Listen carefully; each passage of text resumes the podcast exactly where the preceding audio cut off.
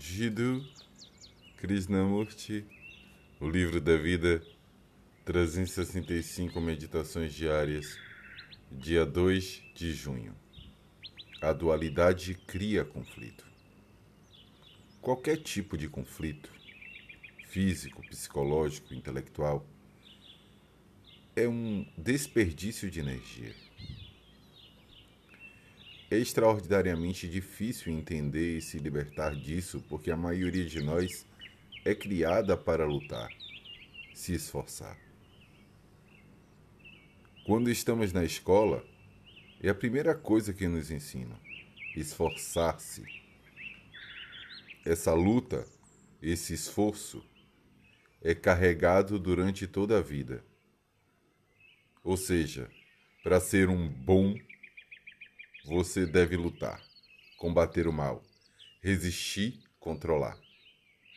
Então, do ponto de vista educacional, sociológico e religioso, o homem é ensinado a lutar. Dizem que, para encontrar Deus, ele precisa de trabalho, disciplina, praticar, distorcer e torturar sua alma, sua mente, seu corpo, negar e suprimir. Dizem que não deve observar, que deve lutar, lutar e lutar no chamado nível espiritual, o qual,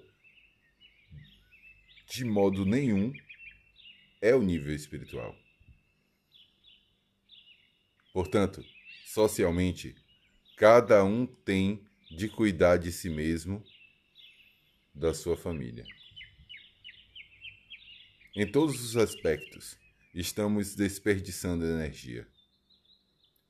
E esse desperdício é um conflito em sua essência.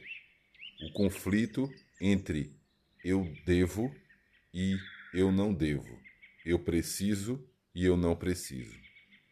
Uma vez criada a dualidade, o conflito é inevitável. Desse modo, deve-se entender todo o processo da dualidade.